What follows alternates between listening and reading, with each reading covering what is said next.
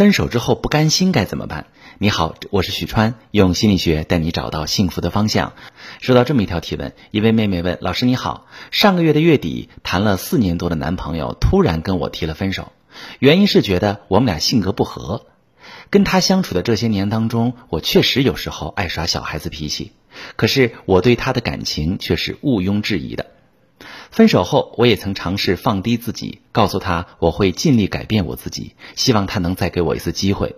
可是他态度非常坚决，我再怎么软硬兼施，他都不为所动。老师，您说我该怎么办呢？好，这位妹妹你好，看完你的留言，我非常理解你的心情。分手对于任何人而言，伤心难过都是在所难免的，尤其如果你是被甩的一方，在感情里付出太多，心里必然会更不平衡。你会觉得自己付出的一切都打了水漂，于是你放不下、舍不得、茫然不知所措。因为付出过多，内心不平衡的心理会导致三种分手之后的常见行为。第一种，祈求对方不要离开自己，这段感情画上句号，让你很不甘心。你呢，接受不了他离开你，就会用祈求的方式让他留在你身边。之所以乞求，是因为过度付出的人往往会用讨好的方式去爱另一半，他们把自己的位置放得很低，总是用低姿态的方式去爱伴侣，所以在他的伴侣离开之后，他们最常见的行为就是乞求伴侣，希望他能够回心转意。第二种行为，死缠烂打，还有的人呢会死缠烂打，比如一直联系他。给他发很长的文章，细数自己在感情里付出多少，试图感动他等等。这也是因为无法接受对方离开自己，内心产生了恐惧的情绪，在情绪的支配下，采取了这些方式，想要留住他。第三种是报复心理，在多次挽留无果之后，你会发现对方不会回心转意，就很容易陷入报复心理。简单来说，就是你此刻很痛苦。你要他也经历痛苦来补偿你的部分损失。大部分人的报复方式是在朋友面前指责、贬低对方，或者发信息去骂他，发泄自己的情绪。但还有些人采取的方式会更严重。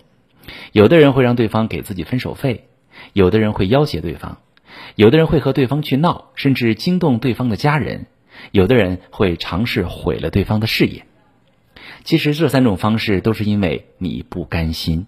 不舍得这段感情结束，我呢很理解有些朋友在不甘心之下的痛苦，但是你采取的方式没有用，伤害了对方，伤害了自己，还让你们的感情加速破裂。你们之所以分手，是因为感情出现了问题，导致你们走不下去了。你需要看到你们的感情到底出了什么问题，才能针对性的解决问题，修复好感情。比如你们的相处模式出了问题。你付出太多，对方付出太少，导致他对你不珍惜。那么你需要改变这种相处模式，学会调动对方付出。再比如，你们相爱的时间很长，感情里你总是顺从他，让他觉得感情失去了新鲜感。